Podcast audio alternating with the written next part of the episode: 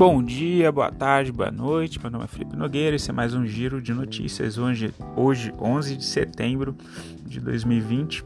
Vamos lá, o mercado lá fora estava é, para cima é, nos Estados Unidos, esperando aí pacotes de estímulos nos Estados Unidos.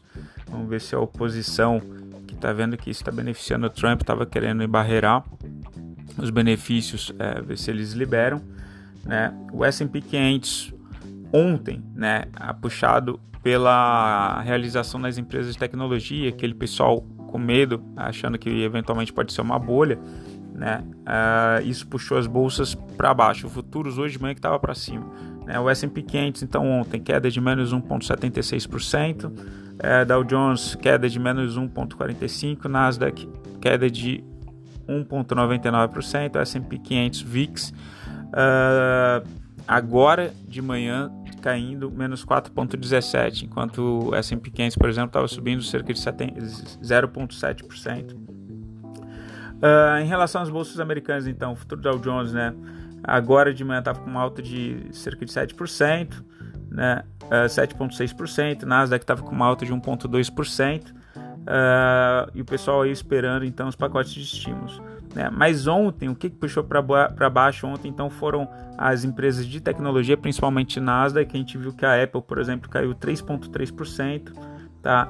É, a Tesla, que chegou a subir 8%, acabou é, tendo uma alta de apenas 1,4%, tá? E uma coisa que pesou também bastante para o mercado ontem foi o aumento do seguro-desemprego em cima da, acima da média, tá? da mediana dos economistas. Veio 884 mil tá? enquanto que o esperado era 850 mil pedidos de desempregos no, nos Estados Unidos.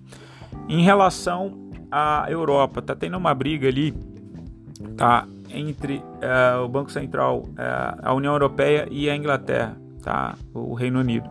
A União Europeia ameaçando processar o Reino Unido caso eles não cumpram os acordos tá? com o Brexit. Então isso está gerando uma certa tensão uh, e também teve um aumento exponencial de casos de coronavírus na Espanha, que está puxando a bolsa da Espanha para baixo depois que ela estava na alta é, quando foi anunciada a fusão de dois bancos espanhóis, o CaixaBank e o Bankia, tá? Uh, e outra coisa que pesou também é, lá no, na Europa, o Banco Central Europeu ele decidiu manter a taxa de refinanciamento em 0% ao ano tá? e a taxa de depósito de menos 0,5%. Em relação à Ásia, o CSI 300 estava com uma alta de 0,99%, COSP menos 0,65%, tá? da Coreia, o índice Nikkei do Japão alta de 0,74% e Hong Kong alta de 0,95%. Tá? Em relação aos indicadores macroeconômicos do Brasil, é, a gente continua com a perspectiva de contração do PIB para 2020, então último relatório menos 5,31%, né, e aí expansão da economia apenas em 2021 de 3,5%. Em relação a Tesouro, continua a projeção de 2%, tá, para a Selic para 2% para 2020 tá? e 2,88% para 2021. Então, o pessoal já projetando que o Banco Central vai ter que aumentar os juros até para conter uma inflação, uma inflação que não seria é, por consumo, mas sim por é, custo, né? o dólar, por exemplo, puxando os preços para cima da, da cesta de alimentos, né, dolarizado ali. Uh, e aí isso geraria uma pressão inflacionária e para controlar essa inflação é, teria que se subir o, o, a Selic tá, já para o ano que vem. Em relação ao tesouro, tá, incertezas elevaram o juro do tesouro, as taxas de curto prazo estão com uh, nos menores níveis da história, mas os contratos mais longos não param de subir. Tá? A gente vê que as taxas lá para frente de LTN 2024, por exemplo, está 5,42%, né? O DI também puxando muito para cima, tá? Em função da queda de ontem. Então, provavelmente a gente vai ter bons produtos de renda fixa hoje subindo na plataforma, tá? É, especificamente em relação ao DI, uh, ah, a gente teve o DI de 2022 subiu 4 pontos base, foi para 2,83. O DI para janeiro de 2023 é, ganhou 9 pontos base, foi para 4,09. Daí para janeiro de 2025 ele avançou 16 pontos base, foi para 5,96.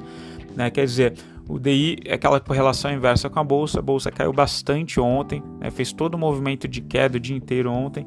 E aí hoje é, ela vai. Uh, e aí a gente tem uma renda fixa melhor. Tá?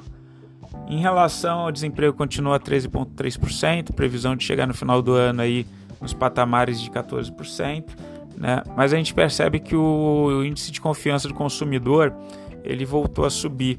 Ontem eu, eu dei uma passada no shopping para resolver uns problemas perto do escritório e as lojas estão funcionando. Né? Pelo menos aqui em Porto Alegre uh, tem aqueles acessos restritos, você só pode entrar no shopping com máscara, enfim. Mas as coisas aparentemente estão andando. Tá? Em relação à bolsa, o Ibovespa, a gente teve uma alta de 1,24%, dólar uma queda de menos 1,04%,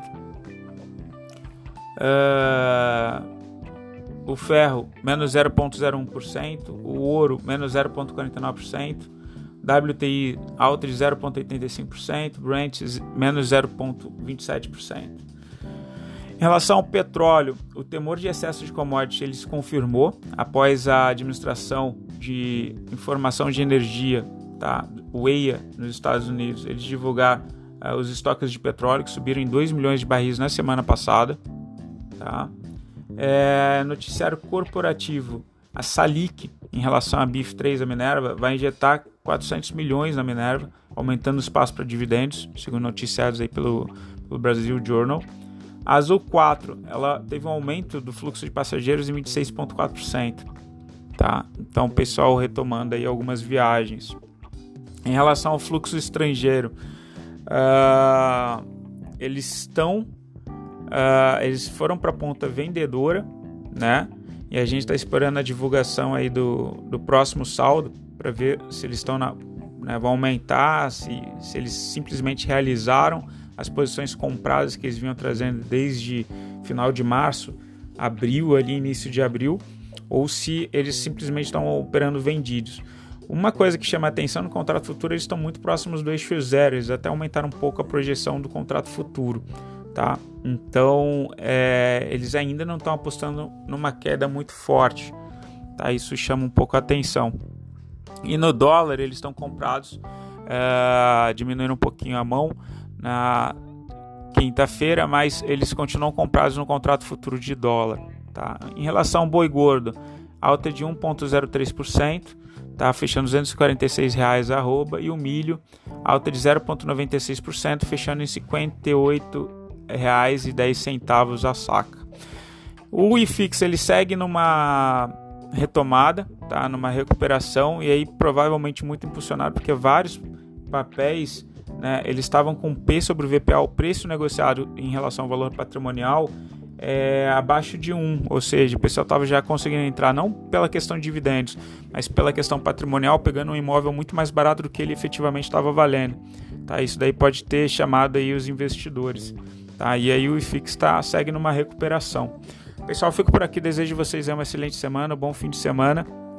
Tá? Entre em contato com com a gente na Liberta Investimentos ou acompanhe os, os analistas lá da ls.com.vc, tá bom? Beijos, tchau, fui.